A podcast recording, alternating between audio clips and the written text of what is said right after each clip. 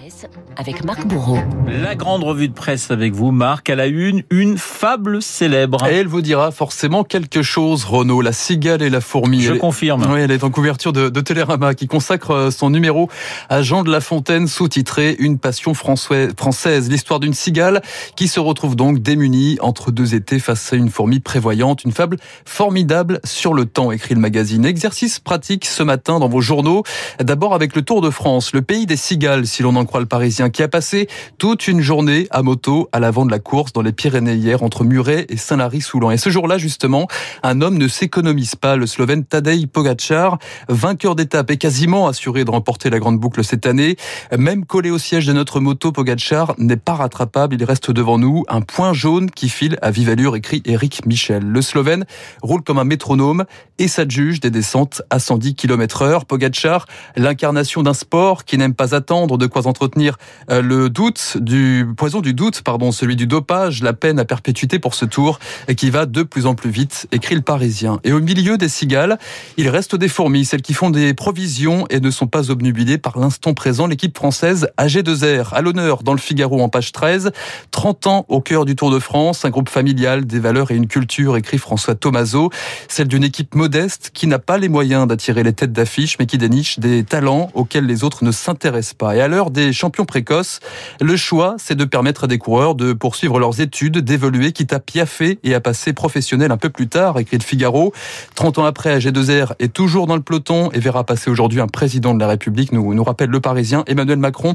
Il reprend lui aussi son Tour de France et ce sera dans le mythique Tourmalet. Et sur ce point, deux fourmis font la une de vos journaux. Oui, alors Emmanuel Macron d'abord, hein, qui fait ses provisions en vue de la présidentielle 2022. Ça, c'est ce que racontent les échos ce matin. Grégoire Poussielgue euh, raconte que le chef de l'État remobilise ses troupes, leur demande maintenant euh, de faire du porte-à-porte pour valoriser son bilan du quinquennat. Il y a aussi des faisceaux d'indices dans son allocution de mardi dernier, ajoute l'opinion. Le nous plutôt que le je, le civisme plutôt que l'égoïsme, message subliminal aux antivax, aux électeurs sensibles aux thèses complotistes et autres sirènes populistes. Mais pour l'heure, le chef de l'État attend, attend de voir si les Gilets jaunes ne vont pas gagner l'Europe après la présentation du plan climat. Il attend de voir aussi comment la situation politique va se décanter en France avec d'éventuelles primaires à gauche comme à droite. À droite aussi, justement, vos journaux reviennent sur la candidature d'Éric Zemmour. L'hypothèse prend chaque jour un peu plus d'ampleur, nous dit le Parisien.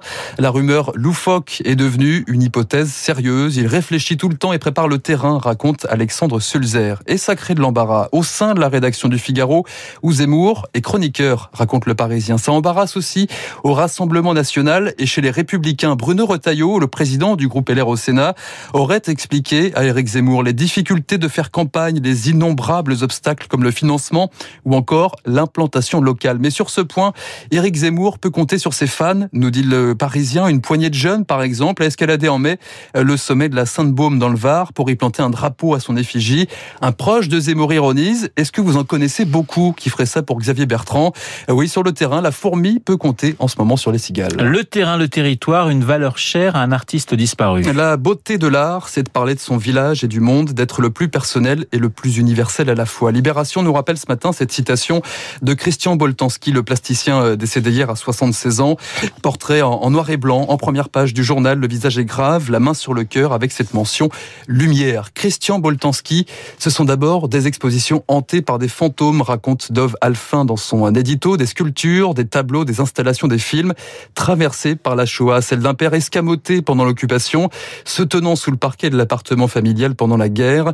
Une histoire qui a marqué l'artiste et son œuvre, comme cette montagne de vêtements au Grand Palais en 2010 à Paris, comme ces jouets pour mettre en forme des souvenirs, comme ces photos d'anonymes récupérées par accident pour donner des émotions et poser des questions. Des photos d'anonymes retrouvées dans une enveloppe sans adresse. Ça, c'est ce que nous raconte le Figaro ce matin. Une histoire qui aurait plu d'ailleurs à Christian Boltanski. À la recherche du courrier perdu, c'est-à-dire en page 20, visite dans les limbes du courrier perdu au centre de tri de la Poste à Libourne. Un jour, Alexandre, l'un des employés, est tombé sur des dizaines de photos de familles en noir et blanc, des hommes, des femmes un jour de communion, des enfants posant sur une plage, toute la mémoire d'une famille perdue au détour d'une adresse incomplète, raconte la journaliste Colline Renaud. Alors Alexandre raconte avoir passé des heures à rechercher un indice, un nom, un lieu sur Internet. Finalement, il est parvenu à retrouver une adresse. Tous ces courriers, euh, tous les courriers hein, dans l'ensemble ne trouvent pas forcément leur destinataire.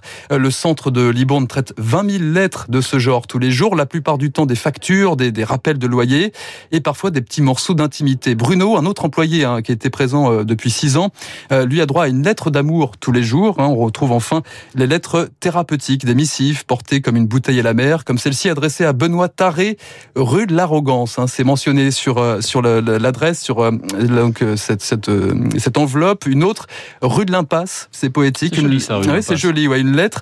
C'est comme une fable, nous rappelle Télérama cette semaine. Ce n'est rien de moins qu'un résumé de l'histoire de l'humanité. Voilà, il faut écrire, il faut repenser à écrire. C'est vrai qu'on écrit moins qu'auparavant. Je sais que Marc, vous allez écrire d'être enflammé à votre cher et tendre et à votre fils. Tous les jours. Tous les jours. Et vous allez le faire euh, dès la fin de euh, cette matinale. Merci Marc. On vous retrouve demain pour une nouvelle revue de presse sur l'antenne de Radio Classique. Il est 8h37. Un immortel avec nous ce matin, l'académicien Jean